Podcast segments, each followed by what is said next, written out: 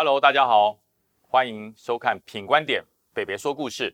哇，经过了一个月的纷纷扰扰，明天过后就会决定国民党的主席是谁。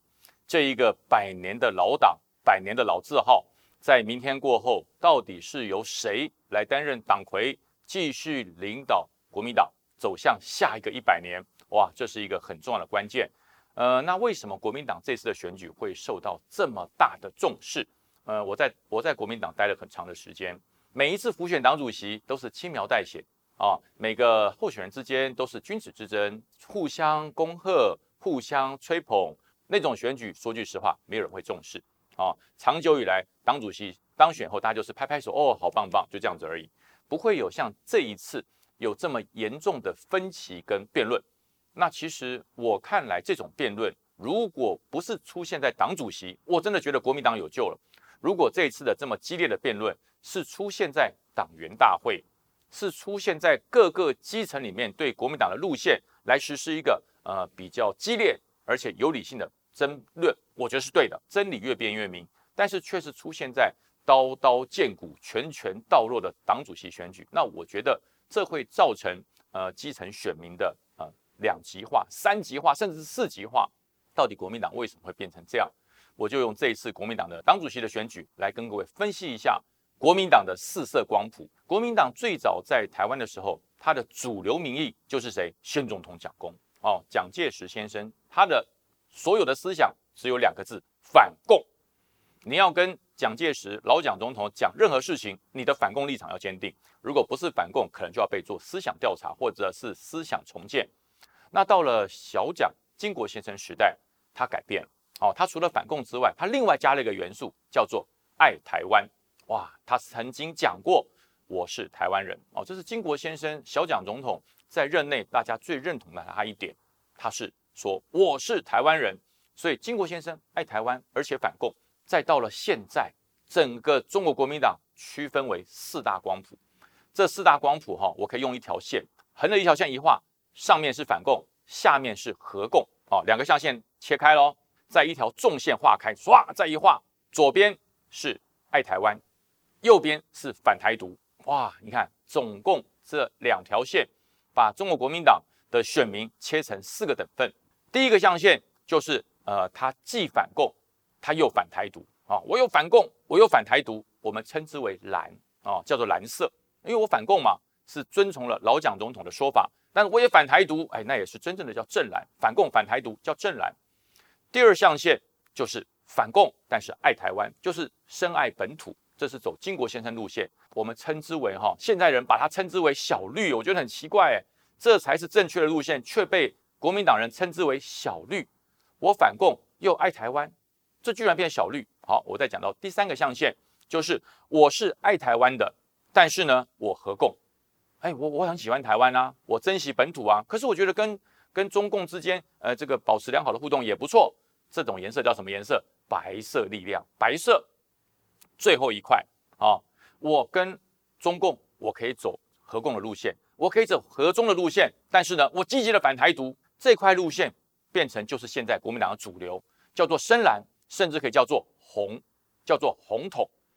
什么时候这个红统的力量变成国民党深蓝的主流？我我真的是不可思议啊！那但是呢，这一次。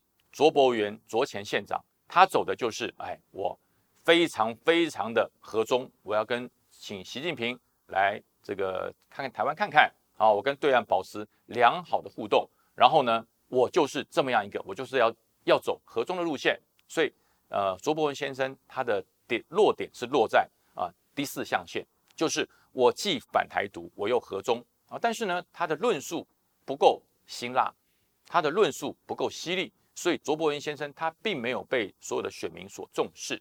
那我再讲到张亚中先生，哈，张亚中张老师，他走的是积极反台独，你要反台独，我跟你拼了。但是呢，我跟中国我要走和中的路线，我要走友好的路线，我要签订和平备忘录。所以他就被归纳在四个象限的第四象限，就是什么？就是反台独，积极的反台独。但是呢，我和中，我和共。跟中国共产党可以谈，跟中国当局、跟北京可以谈，所以它就是落在第四象限。那这第四象限就是所有中国国民党深蓝坐落最多的地方都集中在第四象限。况且再加上张亚中先生有一个特点啊，这就是也激起了深蓝的支持，就是我本身针对中国国民党现在的领导班子、现在的领导的核心，我对他痛恨欲绝。为什么痛恨？第一个恨，恨铁不成钢。这一群国民党的领导核心，当过党主席的、当过中常委的人，没有战力啊，恨铁不成钢。第二个恨，这些人哈，没有把心放在党里面，都只想选举啊。每一个人都想说，呃，二零二二要怎么选？二零二四要怎么选？有没有一个人把你的心放在党里面？有没有把你的心放在国民党里面？没有，每个都想选举，每个都想要上枝头变凤凰，所以张总看不起他们。第三个恨是什么？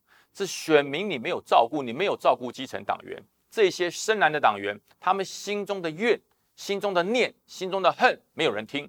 所以呢，张亚中来听，张亚中来让你平复。让你觉得我有人关心你，所以就是因为这三个因素，让张亚中扶摇直上，在八月份开始，百分之四点八的支持度扶摇直升，到现在领先变第一了，啊，变成第一了。所以说，就是张亚中先生完全抓到了国民党的第四象限，就是深蓝接近红色的路线，完全支持张亚中。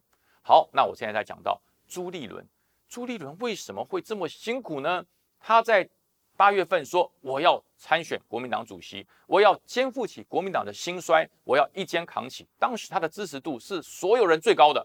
那当时大家觉得朱立伦原则上不用做太大的努力，原则上他就一定是党主席了。当时其实大多数的党员是这样认为的。但是呢，因为张亚东的出现，朱立伦改变了。朱立伦改变了。朱立伦以前是绝不接受任何网红的访问，管你是什么小网红、大网红、老网红，我一切不接受。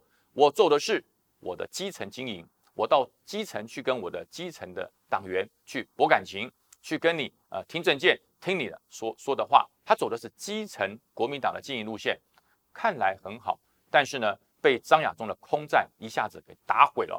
因为张亚中发言第一个够力、辛辣、接地气，他接的地气是什么？是深蓝的地气。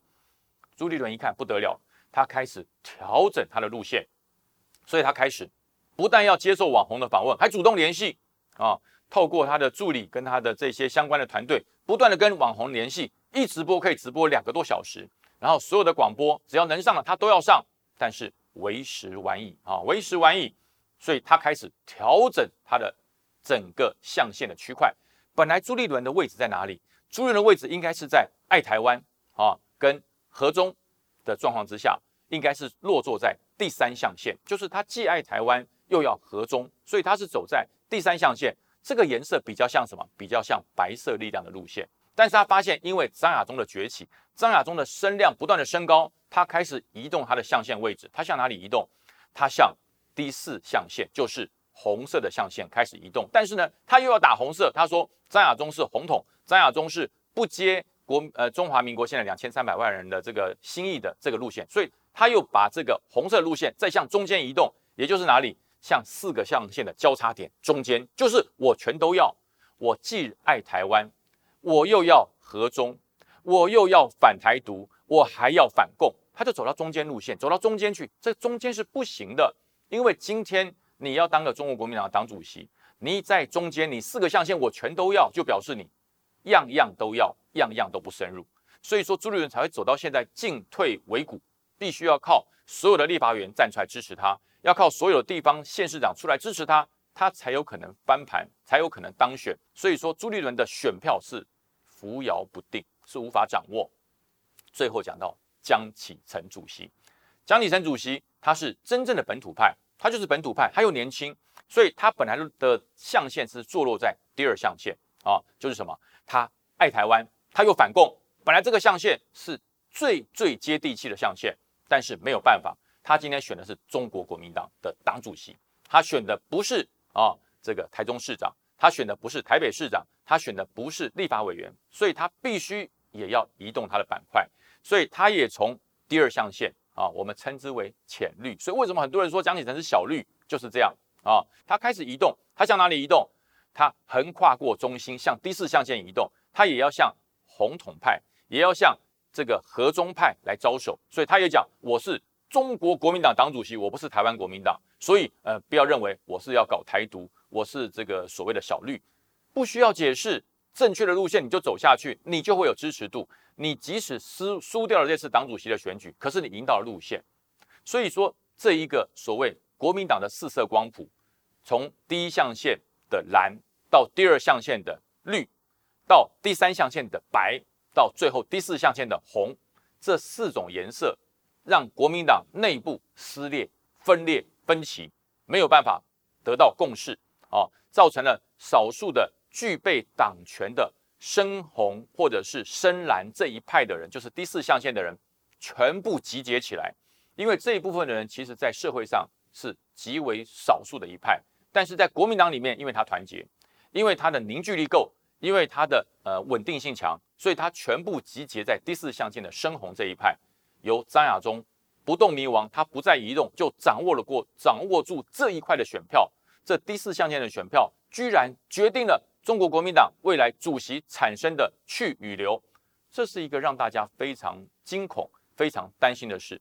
所以说，在这段时间开始，很多的民意代表觉醒了，很多的要参选地方选举的国民党党员觉醒了。因为你要选市长、县长、市议员、县议员，甚至里长，你要的不是党员票，你要的是所有人的票。这些票在哪里？这些票在于爱台湾，在于反共，在于确保中华民国的安全。这是坐落在哪里？是在第二象限。所以，国民党的党员的基层的意念跟全。中华民国基层民众的意念，居然是对角线，一个是在第二象限，就是我是非常反共，我是非常爱台湾的。可是国民党的党意却是坐落在于亲中啊，反台独，这是一条对角线啊。虽然说这四大方向都没错啊啊都没有错，但是呢，民意走向是坐落在第二象限。我非常的爱台湾，我非常的反共，我要保护台湾的安全。所以国民党的路线怎么办？啊，在明天过后，明天过后，这四个象限的光谱的人都回归到正常的生活。不管你是白，你是蓝，你是绿，你是红，全部都要回归到正常的生活。但是呢，中国国民党未来产生的党主席，你要如何统合这四大光谱？要如何把这四大光谱不同的人，把这四个象限不同的人整合成一股非常强而有力的力量？我觉得中国国民党主席选完之后，明天过后最重要的事情，无论是谁当选党主席。赶快召开分区的党员座谈，将这四大光谱里面的主轴思想路线辩论清楚，表决清楚。清楚之后，国民党的党主席，你要大刀阔斧的做一件事，要有舍才有得。如果真的跟中国国民党理念不同的人，他如果要离开，不如让他归去。你要凝聚更多的两千三百万人的支持度，让国民党在每一次选举之后都会更坚强，在每一次选举之后都会更团结。而不是像现在这一次的选举，如果没有办法把这四大光谱完成整合，未来国民党会越选越小。从吴敦义选党主席的时候出来投票的人高达百分之五十二点八，到现在啊，我们期盼能够破五十都不容易了。但是我们的党员人数一直在缩减。吴敦义先生选党主席的时候，我们出来投票的党员超过五十四万票，现在。如果能够超过三十五万票，就算高了。所以整个党员的消长，就是在你每一次的选举、每一次的撕裂、每一次的不整合、每一次的求和中间，啊，假象的求和，造成了党越选越小。所以我觉得，嗯，明天过后，说是国民党的转机也好，说是国民党的危机也好，要看看新任的党主席，你的政治智慧，你的政党整合程度啊。所以明天过后会怎么样？明天过后会谁来当党主席？有没有一个党主席可以把这四大光谱的人做一个有效的整合？我们拭目以待。呃，当然，我们国家一定要有一个强有力的在野党，否则让这个执政党一党独大绝非好事。所以，呃，我们不要唱衰在野党，在野党要争气，要帮全国的民众守住我们的政策，守住我们的舆论，守住我们的自由，这才是在野党呃非常非常重要的任务。呃，明天过后，大家一起祈拜。我们今天。品观点，北北说故到这边结束喽，欢迎大家收听，拜拜喽，拜拜。